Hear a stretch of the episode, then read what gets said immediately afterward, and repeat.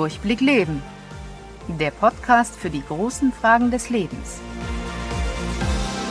Und die Antworten darauf.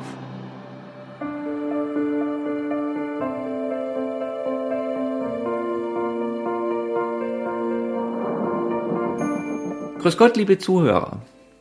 Durchblick Leben. Sie hören den neuen Podcast für die großen Fragen des Lebens und Antworten darauf. Wir greifen drei große Themenbereiche auf. Das Lebensrecht vom Moment der Zeugung bis zum natürlichen Tod. Alles rund um die Kirche und den katholischen Glauben sowie Fragen zum Thema Familie. Wir reden mit Experten und Betroffenen und lassen Menschen und Geschichten zu Wort kommen, die dem guten Leben auf der Spur sind und sich vom Leben und manchmal auch von Gott berühren lassen. Am Mikrofon heute Thomas Schürer. Zu Gast habe ich heute Birgit Kelle. Sie ist Buchautorin von Titeln wie Gender Gaga, Dann mach doch die Bluse zu, Muttertier und aktuell auch des Buches Noch normal? Das lässt sich gendern. Sie schreibt für zahlreiche Medien in Deutschland, Österreich und der Schweiz und ist immer wieder streitfreudiger Gast in TV-Sendungen, wenn es um Themen geht wie Gender, Familienpolitik oder Feminismus. Sie würde vermutlich sagen, viel wichtiger ist, dass sie Mutter von vier Kindern ist. Wir wollen mit ihr über die sogenannten Kinderrechte reden, die derzeit schon wieder auf der politischen Bühne diskutiert werden, über Familie in Corona-Zeiten, aber auch über den Druck auf Eltern, sogar ihre Kinder gegen Corona impfen zu lassen. Und natürlich über die Frage, was macht die Genderpolitik mit den Jüngsten in unserer Gesellschaft? Guten Tag, Birgit Kelle. Ja, hallo. Es freut mich, dass ich eingeladen bin. Wir kennen uns schon so lange, dass wir einfach beim Du bleiben. Genau. Sonst wäre das ein bisschen gekünstelt. Und ja, wollte fragen, äh, Birgit, du bist ja in Rumänien geboren und hast bis zum neunten Lebensjahr die Ceausescu-Diktatur erlebt und bist dann mit deiner Familie nach Deutschland übergesiedelt. Welche Erinnerungen hast du an das Leben in einer Diktatur und mit dem Verlassen deiner Heimat? Es ist so, ich habe ja Rumänien verlassen als Kind. Das heißt, ich war bis zu meinem neunten Lebensjahr in Rumänien, bin bis fast Ende der dritten Klasse dort in die Schule gegangen. Und wir sind 84, also noch vor dem Fall der Mauer, also vor dem Zusammenbruch des Ostblocks, dankenswerterweise nach Deutschland ausgereist und hätten nie gedacht, dass so schnell anschließend tatsächlich diese Mauer fällt. Meine Erinnerungen sind gerade, weil ich ein Kind war und weil es mir an nichts fehlte aus Kinderperspektive, eigentlich eigentlich durchgehend erstmal positiv, weil ich einfach meine Kindheitsidylle, sagen wir es mal so, in Erinnerung habe, die ich mir auch lange Zeit einfach nicht nehmen lassen wollte. Mir ging es gut, wir hatten genug zu essen als Familie und es ging uns im Vergleich zu vielen anderen Familien wahrscheinlich besser auch. Und insofern kann ich für mich sagen, für mich gab es damals als Kind keinen Grund auszureisen, weil meine Familie, meine Freunde, die waren alle dort und ich ging ins Neue heute mit Abstand merke ich, je älter ich werde, dass tatsächlich dieses Erbe in mir steckt. Es ist, als würde es einem in den Knochen stecken. Und ich erlebe, dass auch sehr viele Leute, die früher in der DDR gewohnt haben, es ähnlich empfinden heute, dass man diese Erfahrung, die auch meine Familie letztendlich betrifft, die mit zu meiner Familiengeschichte gehört, dass man eben in einem Staat gelebt hat, in dem man aufgepasst hat, was man sagt, in dem man aufgepasst hat, wer Freund und Feind ist, in dem man aufgepasst hat, wer zuhört. All diese Dinge sitzen doch tiefer in einem drin, als man meint und es jetzt erst auch dadurch, dass ich ja auch politische Journalistin geworden bin, merke ich, dass diese Erinnerung und dass diese, ja, diese Lebenserfahrung selbst in den Jahren nur als Kind, aber dadurch, dass das ja auch meine gesamte Großfamilie, meine Eltern alle betroffen hat,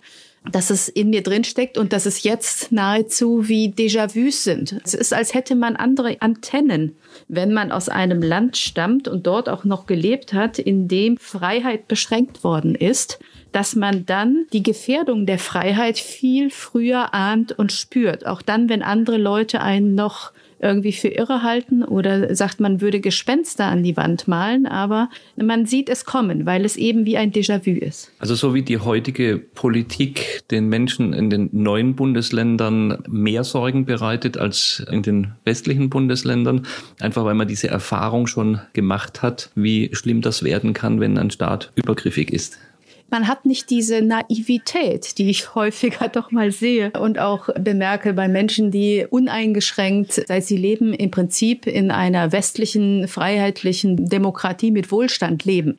Für die gibt es keinen Grund, erstmal dem eigenen Staat zu misstrauen. Der Staat im Westen war quasi aus deren Perspektive immer ihr Freund. Es geht uns ja allen gut.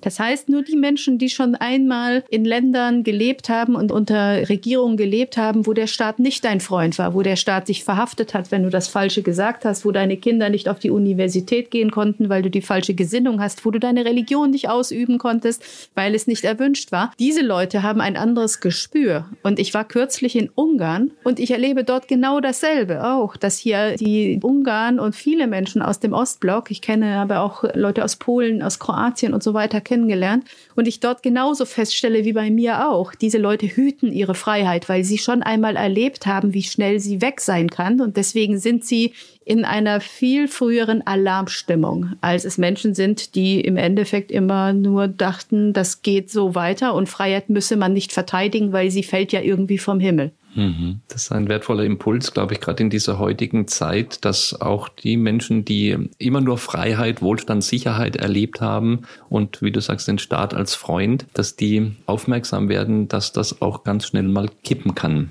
Du hast noch einen zweiten Wechsel vollzogen, nicht nur von damals Ostblock und Diktatur in den freien Westen. Du bist auch vom Protestantismus zum katholischen Glauben konvertiert. Was hat dich dazu bewegt?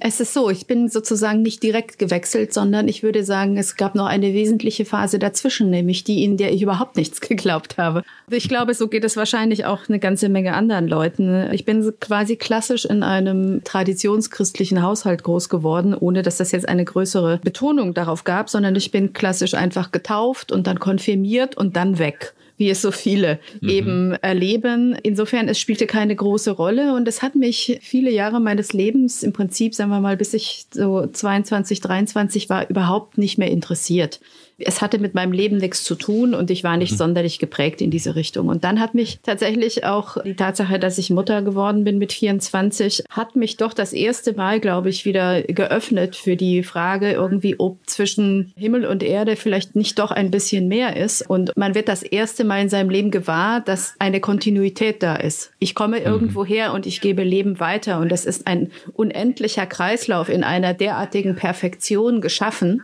dass das mich tatsächlich das erste Mal wieder hat ahnen lassen, dass das nicht alles Zufall sein kann irgendwie. Wir sind nicht einfach nur auf der Welt irgendwie, weil zufällig ein paar Aminosäuren in dem richtigen Winkel aufeinander geprallt sind, sondern dass hier, ähm, dass hier irgendwo diese Schöpfung so perfekt ist. Auch die Tatsache, dass mein Körper ein Menschenleben erschaffen und auf die Welt bringen kann, bis hin, dass ich es mit meinem Körper ernähren kann und stillen kann.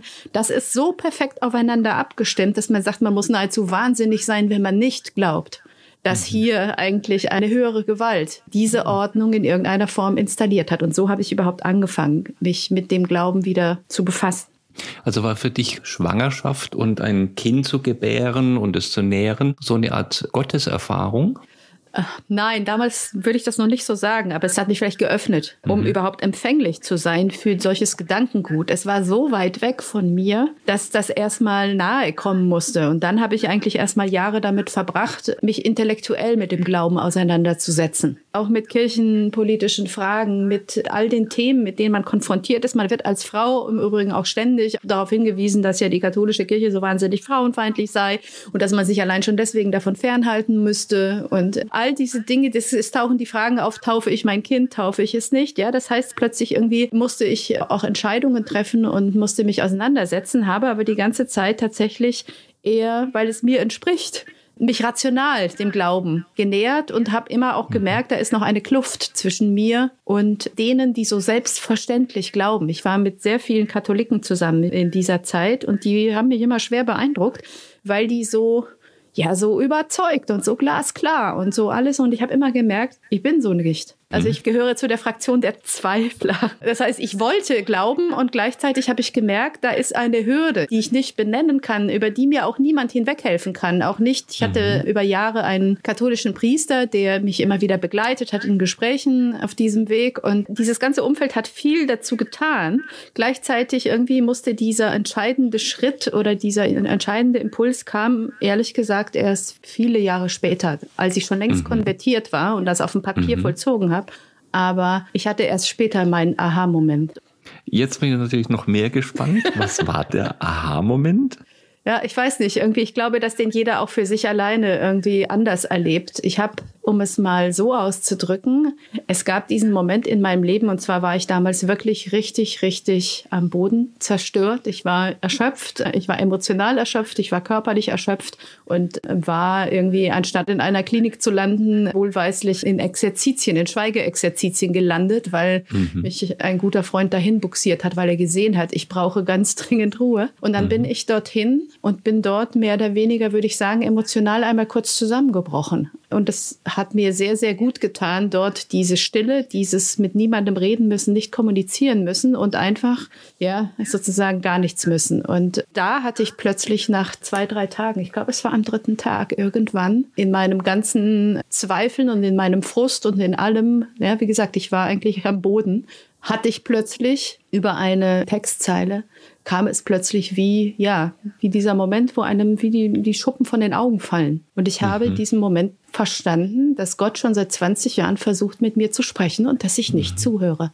Und es mhm. fielen mir quasi innerhalb von Sekundenbruchteilen, fielen mir unglaublich viele Ereignisse, Begegnungen, Textzeilen, Liedzeilen, alles. Es passte alles zusammen wie ein Puzzle, das sich in Sekundenschnelle zusammentut. Und ich dachte so, oh wow, seit 20 Jahren versucht, der dir eine Botschaft zu, auf den Weg zu geben. Mhm. Und mhm. ich war einfach nicht auf Empfang geschaltet. Mhm. Ich war einfach nicht empfänglich dafür. Und mhm. plötzlich war es da. Und seither weiß mhm. ich sozusagen, dass jeder seine eigene Art hat, mhm. wie er vielleicht versteht. Weißt du noch den Satz, der da der, dieser Schlüssel für dich war? Ja, es war eine Zeile aus dem Buch Mose. Ganz banal. Einfach nur, bei mir ist ein Raum, da kannst du stehen. Und es Aha. ging damals auch massiv in meinem Leben um die Frage, wo ist eigentlich Raum für mich? Und es war so absurd, weil diese Textzeile auch monatelang zum Beispiel auf meinem Schreibtisch gestanden hat als Karte, weil sie mir jemand geschickt hat. Und ich habe mhm. sie überlesen und alles. Und mhm. sie kam auf ganz verschiedenen Wegen immer wieder zu mir.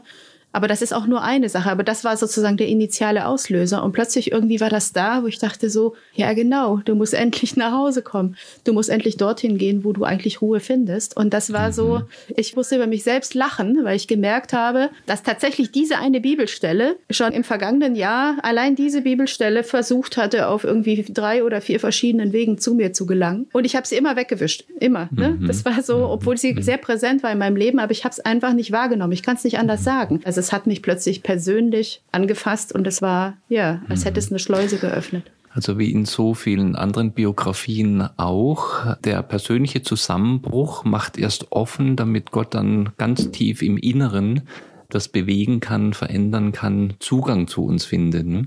Wahrscheinlich war ich zu schwach, um meinen Kopf noch zu bemühen und mich zu wehren. Mhm.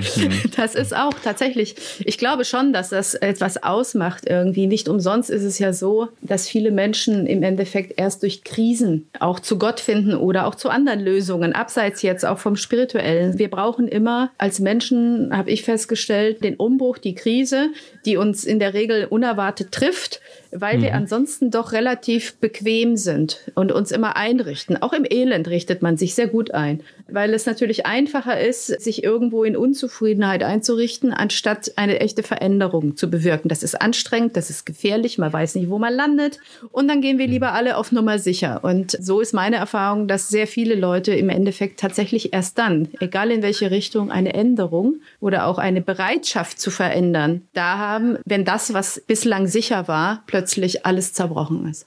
Im Grunde, man meint zu zerbrechen, aber es sind eigentlich die falschen Selbstbilder und die Schutzmauern um sich herum, die zerbrechen. Und dann ist der Weg frei, dass Gott in unserem Innern wirken kann. Ne? Ja. Und eigentlich eine sehr intime Frage, weil über vieles wird geredet, aber nicht über das Beten. Darf ich fragen, betest du und wenn ja, wie betest du?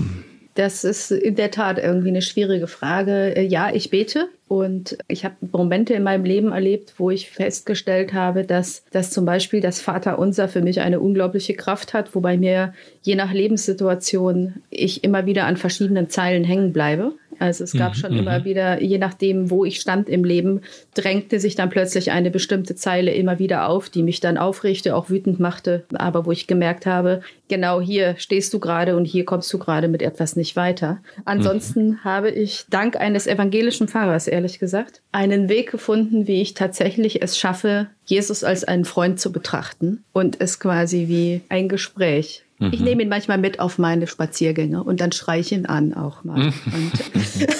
ach, ach, du auch? es ist schwer zu beschreiben. Es ist ja, ich bete und ich glaube auch da muss irgendwie, jeder muss seinen eigenen Weg finden. Ich bin niemand, der sozusagen frei offen betet. Ich erlebe das oft gerade auch eher in evangelikalen, freikirchlichen Kontexten. Das ist überhaupt nicht mein Ding. Ich bin auch niemand, der darüber reden will, irgendwie, was er nun betet oder sonst was, weil ich denke, das geht genau zwei was an. Nämlich der, der links neben mir läuft irgendwie und, und mich. Den, den Unsichtbaren, ja. Genau, genau.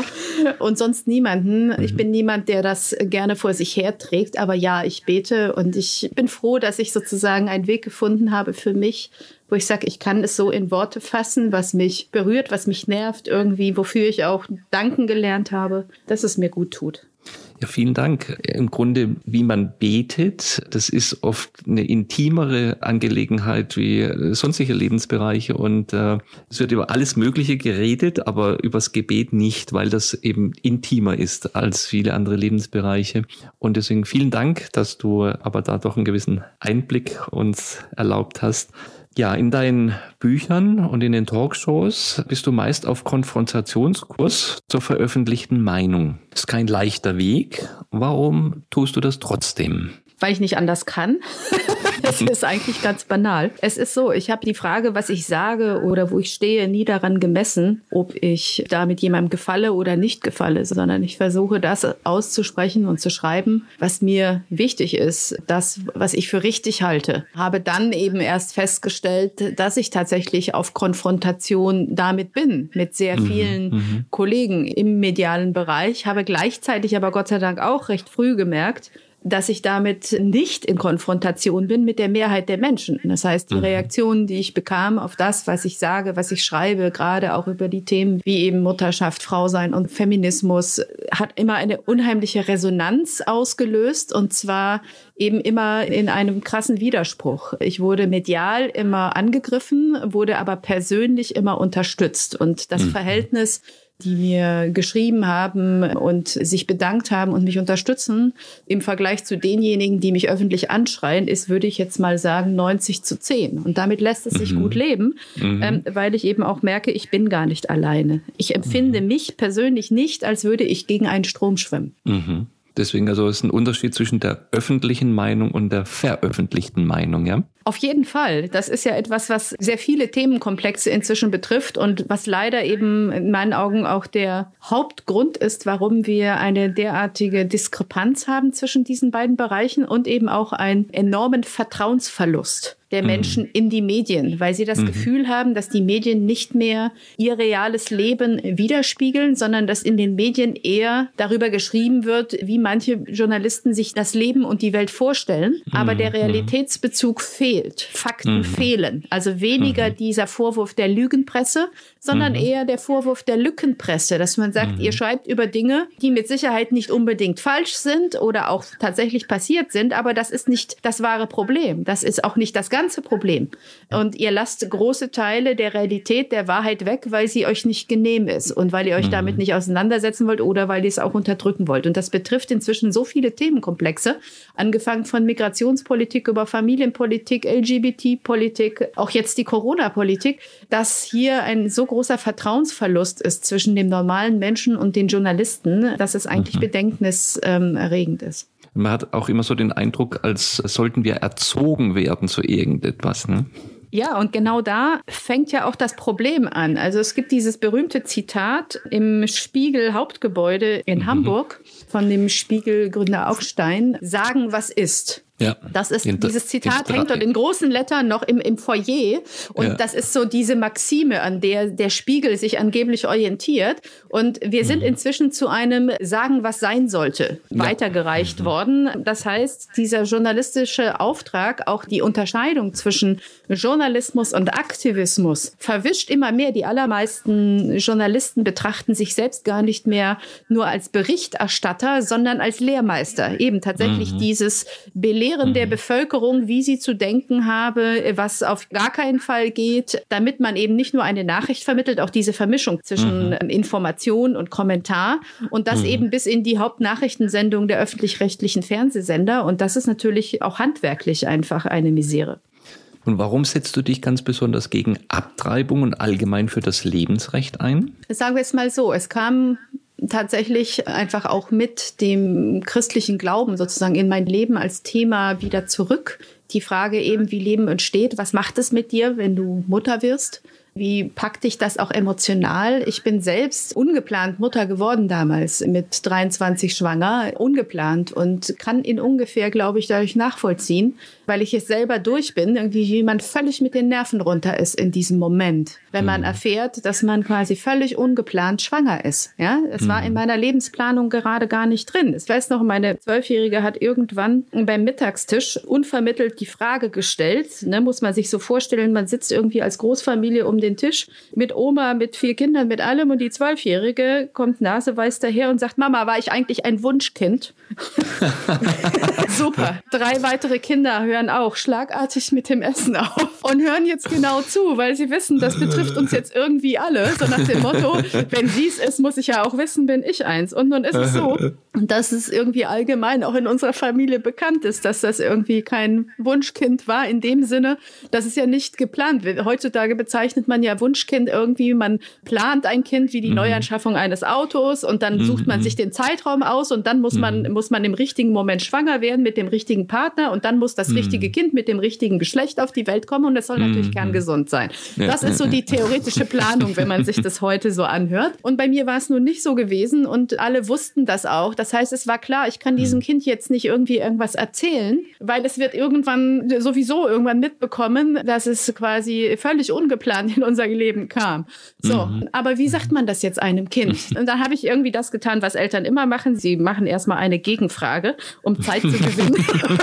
das Klassische, wie kommst du denn da drauf? Ja, und dann erzählte sie, sie war am Vortag bei ihrer besten Freundin gewesen, Einzelkind, und die hat ihr stolz erzählt, sie sei ja ein Wunschkind ihrer Eltern und ihre Eltern, die haben sich quasi ein Kind gewünscht und dann ist sie auf die Welt gekommen und das war quasi, als wird man an Weihnachten das lang ersehnte Paket auspacken und so, ne? Und ich verstand, meine Tochter wollte sich auch so fühlen. Ja, und dann habe ich ihr und auch den anderen im Endeffekt die Antwort gegeben, die einfach ehrlich war und die sie dann mhm. Gott sei Dank auch gut aufnehmen konnten, dass ich gesagt habe, du, sag ich, was heißt denn eben hier Wunschkind? Sag ich, muss man sich ein Kind vorher wünschen, damit man das anschließend gerne hat? Sag ich, ihr habt euch alle angekündigt, wie ihr gerade wolltet und wir haben euch alle genommen, wie ihr kamt, sag ich. Und mhm. vielleicht ist das noch viel mehr wert wir haben euch nicht im Vorfeld gewünscht, aber mhm. wir haben uns über jeden einzelnen von euch gefreut, als ihr mhm. unterwegs wart. Und das war für die mhm. Kinder auch gut. Als Antwort war das ausreichend. Und inzwischen denke ich mhm. eben, das ist genau das möglicherweise, was heutzutage eben vielleicht sogar viel mehr wert ist. Weil mhm. irgendwie wünschen kann man sich eine ganze Menge. Aber in dieser Situation, wenn es dann wirklich so ist und auch wenn es ungeplant ist, einen Weg zu finden, dass man sich freut, das ist viel schwerer geworden. Und ich habe gesehen, wie wichtig für mich persönlich in diesem Moment auch gewesen ist, dass ich Menschen um mich herum hatte, die sich mitgefreut haben, die in dieser mhm. Situation, in der ich emotional unglaublich wackelig war, in der mein Leben auf den Kopf gestellt wurde und ich dachte so, oh mein Gott, oh mein Gott, das war jetzt gar nicht geplant eben. Mhm. So, dass es da manchmal ein kleiner Impuls ist, der auch nur kommen muss von anderen, die einfach sagen, oh wow, toll, du kriegst ein Kind. Das ist ja mhm. wunderbar, du wirst Mutter. Und wie viele junge mhm. Frauen hören in diesem Moment, gerade eben wenn es ungeplant ist, und wir reden ja im Zusammenhang mit Schwangerschaftsabbruch ja. in der Regel ja. ja. immer nur mit dieser Situation, ja, dass man ja. ungeplant mhm. schwanger ist. Die anderen betrifft mhm. das ja nicht, weil die mhm. freuen sich ja alle. Das heißt, in diesem Moment sind Frauen unglaublich labil und ich weiß es, weil ich es selber auch war. Und ich habe gesehen, wie wichtig es ist, dass wir in dieser Situation diese Frauen begleiten, ihnen Mut machen, dass man sagt, wir müssen die Bedenken aus dem Weg räumen. Wir müssen Platz mhm. machen, damit diese junge Frau ihre Mutterschaft nicht abbricht. Weil in dem mhm. Moment, man mhm. spürt es instinktiv. Ich habe übrigens, noch bevor ich den Test gemacht habe, ich habe instinktiv gewusst, ich bin schwanger. Ich habe mhm. sofort gewusst. Das ist so. Und man kommt ja da in Bereiche, die sind ja rational nicht begreifbar. Mhm. Das ist mhm. einfach irgendwie, da nähert man sich tatsächlich irgendwo dem Geheimnis des Lebens. Auch Frauen eben einfach, es verändert einen, man kann es nicht wegwischen, man bleibt emotional irgendwie da hängen und in diesem Moment brauchen Frauen einen geschützten Raum und sie brauchen mhm. Zuversicht. Und mhm. die meisten jungen Frauen heute bekommen nur gesagt, oh mein Gott. Die meiste mhm. Reaktion ist immer so, oh mein Gott. Und nach dem Motto, und bist du sicher? Und ist das der richtige Mann? Und ausgerechnet in diesem Zeitpunkt. Und du bist doch mitten in der Ausbildung, du bist dies, du bist jenes. Also wir bekommen quasi als Frauen alle Bedenken aufgezählt in dem Moment, wo wir sagen, dass wir ungeplant schwanger sind. Und ich möchte gerne in einer Gesellschaft leben, in der wir uns diese Frauen quasi vornehmen und ihnen sagen, was alles gut wird mhm. und wo sie überall Hilfe bekommen. Deswegen mhm. mache ich das. Sowohl materielle Hilfe, aber auch emotional Beistand, dass man sagt, oh, wie schön, dass in dir Leben wächst. Ja? Vielleicht ist das Emotionale sogar noch wichtiger. Mhm. Ich glaube, dass wenn wir eine Frau einmal emotional, wenn sie einmal emotional überzeugt ist, dann mhm. versteht man auch, dass alle anderen Sachen im Prinzip nur organisatorischer Natur sind. Dann kann man sich auf alle Veränderungen einlassen. Ich glaube, das mhm. Emotionale ist wichtiger als das Finanzielle. Das mhm. Finanzielle ist gut, um sich sozusagen sicher zu fühlen, weil man ist ja dann in dem Moment, wenn man schwanger wird und wenn man weiß, man bekommt jetzt ein Baby, man weiß, man ist eine ganze Weile, ist man im Endeffekt abhängig, im besten Fall vom Vater des Kindes, ansonsten aber eben auch von anderen Menschen, die einen finanziell durch diese Zeit hindurchtragen. Und wenn man Angst hat, dass man das alleine nicht schafft, dann mhm. ist diese Angst eine Bremse natürlich ja, auch. Mhm. Die steht zwischen mhm. dir und dem Kind. Insofern ist das mhm. schon wichtig, diese Sicherheit zu vermitteln. Mhm. Dieses, wir kriegen das alles organisiert und du wirst auch deine Ausbildung fertig machen und alle helfen mit. Und ich habe das in vielen Fällen erlebt, wie dann wirklich auch die Familie mit angepackt hat, wie die Omas irgendwie aktiv wurden, damit eine junge Frau ihre Ausbildung fertig machen kann. Aber damit man sagt, diese Entscheidung zum Kind tragen wir mit und wir lassen dich nicht alleine. Und viele bekommen diese Unterstützung nicht. Ja, danke für diesen wichtigen Aspekt, ja. Gab es für dich eigentlich vorher so eine Frage, ob du lieber Karriere machen möchtest oder Mutter sein möchtest? Ich meine, würde sagen, es ist dir beides gelungen, aber man stellt sich als Frau vielleicht doch so vorher die Frage, ne? weil es scheint ja nicht immer zusammen zu passen. Also gab es für dich je die Frage zu sagen, ich möchte vielleicht kinderlos bleiben, weil mir Karriere wichtiger ist? Oder war für dich immer klar, irgendwann irgendwie möchte ich Mutter werden? Doch, das war schon klar. Also ich war nie, dass ich gesagt habe, ich will keine Kinder haben, sondern das gehörte mhm. eigentlich schon zu meiner Lebensplanung dazu, zu einer gewissen Selbstverständlichkeit auch, über die ich gar nicht groß nachgedacht habe, sondern klar, irgendwie will ich mhm. Kinder. Mhm. Aber gleichzeitig eben, deswegen hat es mich ja auch ungeplant erfischt, war ich eigentlich noch nicht so weit. Also ich hatte das mhm. noch nicht in die mhm. nahe Zukunft gesetzt irgendwie mhm. als Ziel, sondern weil aber ich so als Grundsatz, so als, als Grundsatzentscheidung war genau, die Offenheit genau, schon da. Die war schon da, aber eben es war mhm. nicht konkret in irgendeiner Form. Und gleichzeitig eben war ich nie, das weiß ich jedenfalls sicher, dass ich auf jeden Fall, bevor ich Kinder hatte, auf dem Standpunkt stand irgendwie so nach dem Motto, klar, und die Kinder kommen dann in den Kindergarten und ich arbeite weiter und so. Also ich war schon eher gepolt auf ein anderes Leben, als ich dann tatsächlich anschließend geführt habe. Und das Irre mhm. ist, in dem Moment, wo ich mein Kind im Arm hielt, mhm. war jede vorherige Überlegung über die Frage, ab wann irgendwie gibt man ein Kind, jetzt irgendwie kann man das in eine Krippe geben und dies und jenes oder so. Das war mhm. alles völlig theoretische Bullshit. Also ich kann es gar nicht anders sagen, weil es war so absurd, darüber nachzudenken, dass man dieses zauberhafte kleine Wesen irgendjemandem mhm. morgens in die Hand drücken soll, um in irgendein Büro zu fahren, war ein völlig absurder Gedanke. Mhm. Ja, und außerdem hätte ich sowieso niemanden an mein Kind rangelassen. Ich hätte es gar nicht aus der Hand gegeben. Und das meine ich auch mit diesem emotionalen Faktor Faktor der mhm. Mutterschaft, den man nicht unterschätzen sollte, den kann man theoretisch nicht diskutieren. Ja? Und mhm, viele mhm. Debatten, auch politischer Natur, über die Vereinbarkeit von Familie und Beruf und nach dem Motto, dann kriegst du dein Kind und nach einem halben Jahr gehst du wieder ins Büro und dies und jenes und bla. Das ist alles immer sehr, sehr theoretisch und in der Theorie funktioniert das. Und in dem Moment, wo wir da ein lebendes Geschöpf haben, realisieren wir erst, Mhm. Dass das völlig absurd ist, worüber wir hier nachgedacht haben und dass das nicht einmal mhm. ansatzweise unseren eigenen Wünschen entspricht mhm. und schon gar nicht den Interessen und auch nicht den Wünschen unserer Kinder. Deswegen mhm. weinen sie dann auch, wenn sie weg von Mama müssen. Aber oft realisiert man das erst, wenn man tatsächlich eigene Kinder hat, weil dann rede ich mhm. nicht mehr darüber, dass fremde Kinder hin und her geschoben werden oder morgens irgendwo mhm. abgegeben werden, sondern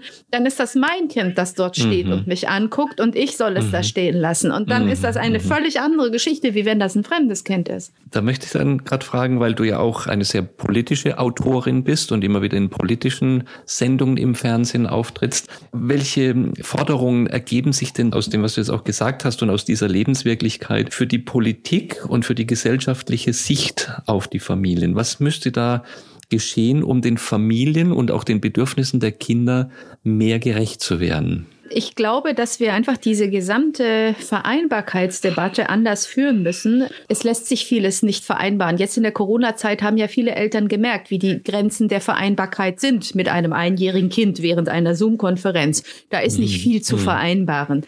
Ja, mhm. und das ist im Prinzip aber auch nur ein Schlaglicht auf ein Problem, das insgesamt da ist, dass wir mit einer Politik konfrontiert sind, die uns einredet, man könne alles gleichzeitig machen. Also man könne quasi Kinder bekommen und gleichzeitig Karriere machen und sich im Job verwirklichen. Und ich habe es mal so aufgesplittet, dass ich gesagt habe, als Arbeitgeber erwartet man von uns als Arbeitnehmer, dass wir 100 Prozent im Job geben. Keiner würde sagen, du schaffst es, Karriere zu machen, wenn du die ganze Zeit nur auf 50 Prozent arbeitest. Mhm. Da würde mhm. jeder sagen, also sorry, aber wenn du Karriere machen willst, dann musst du dich schon reinhängen. Gerade auch wenn du eine Führungsposition haben willst, dann musst du Zeit investieren, Energie investieren.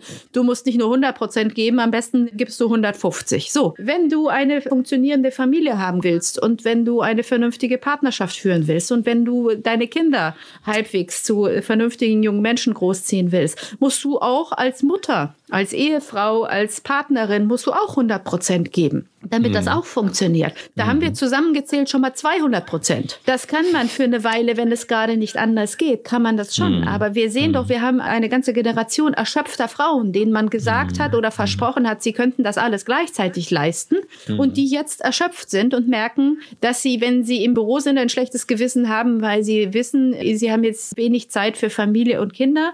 Und wenn sie bei den Kindern sind, ist man in einem ständigen Gehetze, alles schnell fertig zu bekommen, weil man hat ja auch nur wenig wenig Zeit am Tag, die übrig bleibt, weil man ja eigentlich im Beruf steht. Und in diesem Spannungsfeld sind die allermeisten Frauen, die ich kenne, die ein Problem haben mit der Vereinbarkeit, sie hängen emotional genau da drin. Und ich plädiere mhm. massiv dafür, dass wir diese Phasen, diese Lebensphasen hintereinander endlich packen. Dass man sagt, selbstverständlich, auch ich bin wieder berufstätig und zwar vollberufstätig.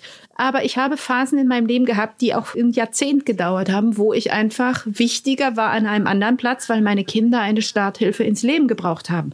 Und mhm. weil es da auch darum geht, dass man nicht nur räumlich anwesend ist, sondern auch emotional anwesend ist, dass man die Kinder sieht, dass man auffängt, was hier passiert. Man muss Zeit mhm. haben. Kinder sind wahnsinnig zeitintensiv. Und mhm. da lässt sich nicht viel vereinbaren. Und unsere Kinder werden alle im Schnitt 90 Jahre alt werden. Und wir mhm. diskutieren ernsthaft, ob es ausreicht, wenn man ein Jahr investiert in die Kinder, um sie dann in eine Institution auszulagern. Das heißt, dieses eine Jahr sind wir nur noch bereit oder politisch sagt man uns, dieses eine Jahr sollen wir noch geben. Und das muss dann ausreichen für 90 Jahre Lebensstabilität unserer Kinder. Das ist aberwitzig. Das wird nicht mhm. funktionieren. Und deswegen sind in meinen Augen auch gerade diese drei Jahre sind das Minimum. Aber eigentlich braucht es auch noch viel mehr Präsenz, auch später. Es muss eigentlich ein sanfter Übergang sein da geht es um die Bedürfnisse eigentlich der Kinder und darum irgendwie, wie mhm. machen wir aus ihnen dann tatsächlich so stabile Kinder, dass man sie dann rausschicken kann in die Welt. Und das geht dann auch. Mein mhm. Leben ist jetzt auch entspannter als Mutter, aber mein jüngstes Kind ist jetzt 13. Mhm. Also da ist sowohl organisatorisch wie auch im Bewusstsein und in der Sicht auf Familie und was Familien und Kinder brauchen, Änderungsbedarf, ja? Absolut, absolut. Mhm. Ja. Was brauchen Familien, damit sie ihre volle Kraft entfalten können? Ich glaube, dass sie vor allen Dingen tatsächlich gemeinsame Zeit brauchen weil sich die Beziehung auch der Familienmitglieder untereinander nur festigen kann, wenn man gemeinsame Zeit verbringt. Das heißt, sie mhm. brauchen nicht einfach nur den Faktor Zeit, sondern gemeinsame Zeit. Das ist etwas völlig anderes. Ja? Also alle, alle, alle, um einen Tisch, ja? Alle um einen Tisch und auch mhm. einzelne Mitglieder der Familie miteinander. Also mhm. Geschwister mhm. zum Beispiel brauchen auch gemeinsame Zeit, die sie verbringen. Und nicht nur die Eltern mit den Kindern, sondern wenn sie wollen, dass auch Geschwister ein lebenslang zusammenhalten, dann müssen sie auch das lernen im Familienverbund, dass Blut eben dicker ist als Wasser. Und das muss trainiert werden. Da muss eine Bindung aufgebaut werden. Und die ergibt sich nicht, wenn wir die Kinder morgens das eine Kind in die Krippe, das zweite in den Kindergarten, das dritte in die Grundschule und das vierte aufs Gymnasium bringen in den Ganztagsbereich. Ja, dann sehen sich auch die Geschwister zum Beispiel nicht mehr untereinander. Sie mhm. verbringen ihren Tag nicht mehr miteinander. Ihre sozialen Kontakte sind außerhalb der Familie, aber nicht mehr innerhalb der Familie.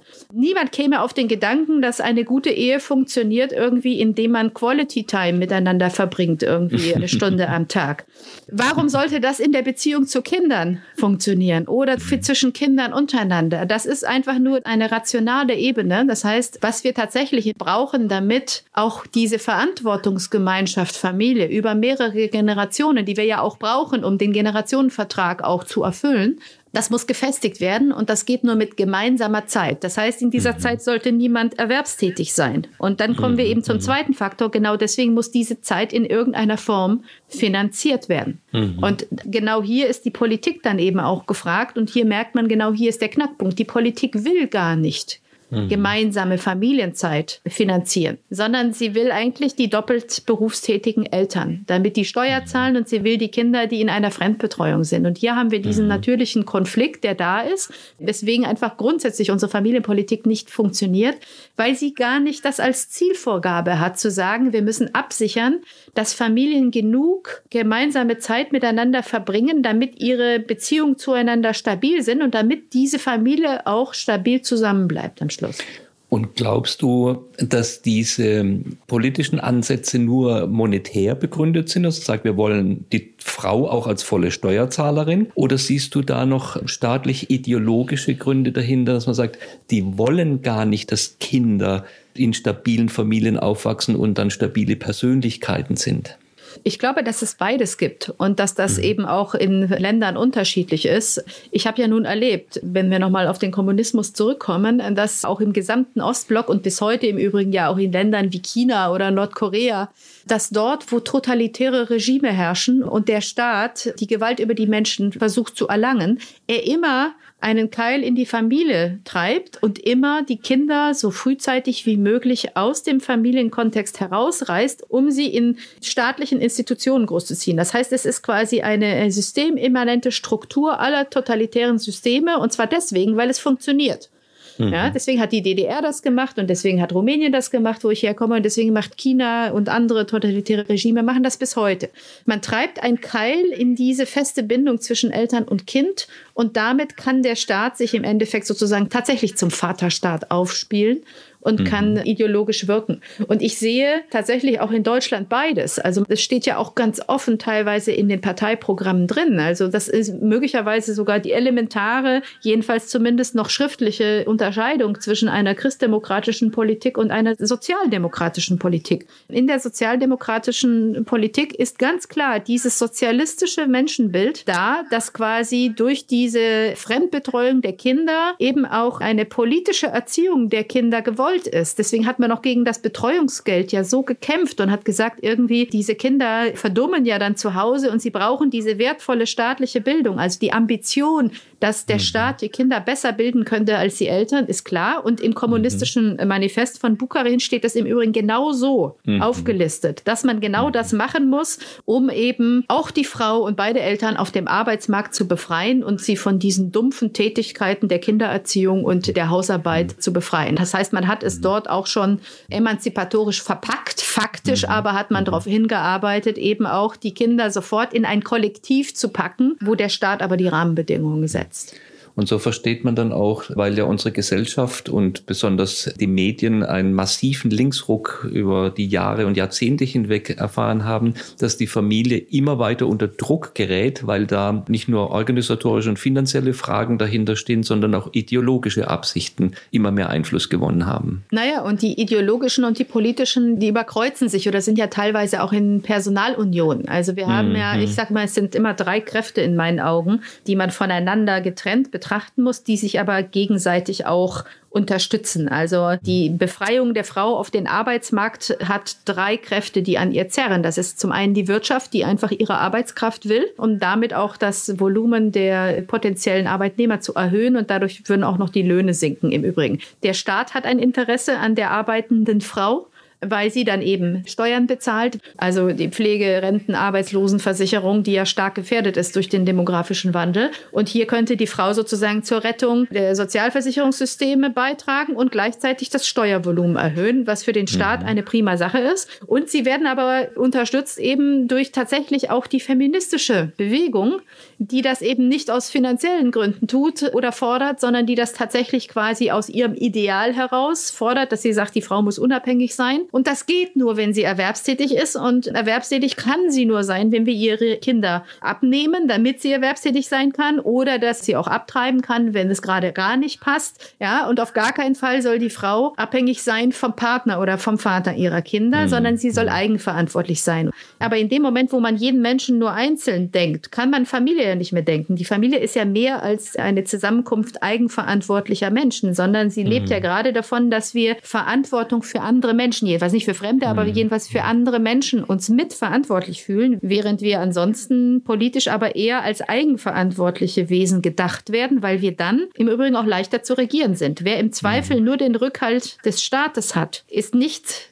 bereit, gegen den Staat aufzubegehren. Wer aber weiß, ich habe ein familiäres Netz, das mich sowohl emotional als auch finanziell auffängt, der ist bereit, auch etwas zu riskieren. Vielen Dank. Man könnte die Sendung fortsetzen. Ich glaube, da brauchen wir dringend auch einen zweiten Teil, wo wir auch dein politisches und gesellschaftliches Engagement, deine Bücher dann auch ansprechen können. Eine Frage würde mich noch abschließend interessieren. Da schließt sich vielleicht auch ein bisschen der Bogen zu den Eingangsfragen. Wie gehst du damit um, wenn du für dein Engagement Beleidigung, Verleumdung erfährst, wenn du unwahre Behauptungen über dich liest. Wie fängst du das für dich auf? Wie gehst du damit um? Ich würde unterscheiden zwischen den klassischen Beleidigungen und den tatsächlichen falschen Tatsachenbehauptungen. Gegen falsche Tatsachenbehauptungen gehe ich einfach auch mal juristisch vor.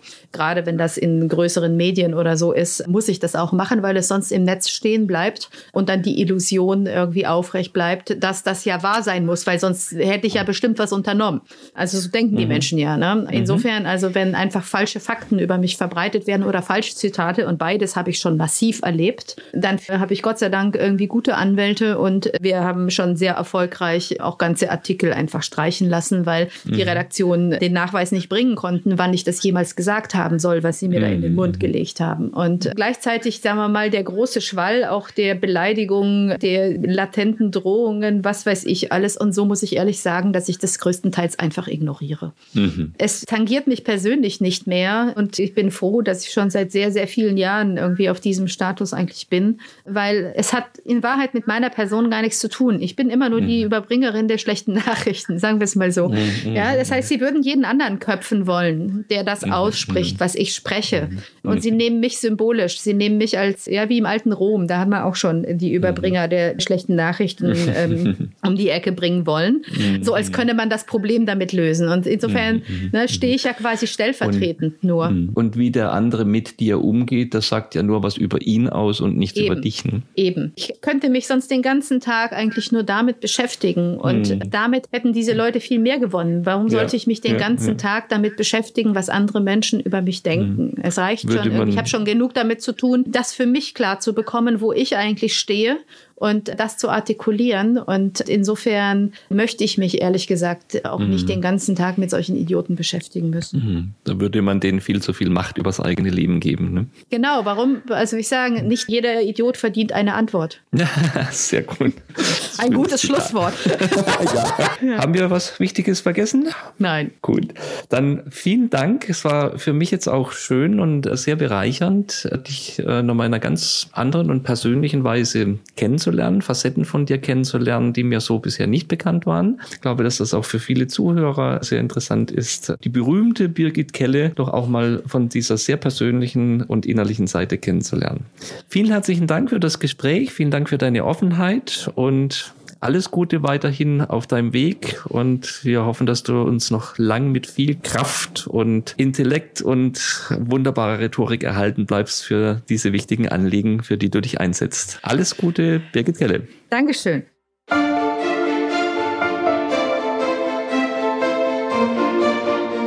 Ja, das war der Podcast mit Birgit Kelle. Ich hoffe, dass es auch für Sie viele interessante Aspekte gegeben hat, die Sie vorher so nicht kannten. Ich fand es sehr bereichernd, mit dieser klugen und eloquenten Frau dieses Gespräch führen zu dürfen. Für mich war es übrigens der erste Podcast, den ich selber verantwortet habe. Und äh, deswegen bitte ich Sie auch, wenn Ihnen etwas auffällt, wo Sie sagen, ja, das war gut, das sollte bleiben oder ähm, da fehlt noch was oder da sollte etwas nicht sein. Wenn Sie mir da konstruktive Rückmeldung geben, wäre ich sehr dankbar. Der nächste Podcast wird sein mit Peter Eilichmann. Peter Eilichmann, ein wunderbarer Musiker, ein sehr gottverbundener Mensch, der als junger Vater erleben musste, dass sein Kind gegen seinen ausdrücklichen und strikten Willen abgetrieben wurde, der darunter sehr gelitten hat, der das in sehr bewegenden Gebeten, Texten, Gedichten und Liedern verarbeitet hat. Ein Mann, der sehr viel zu sagen hat und ich lade Sie herzlich ein, beim nächsten Podcast wieder dabei zu sein. Bis dahin alles Gute und Gottes Segen.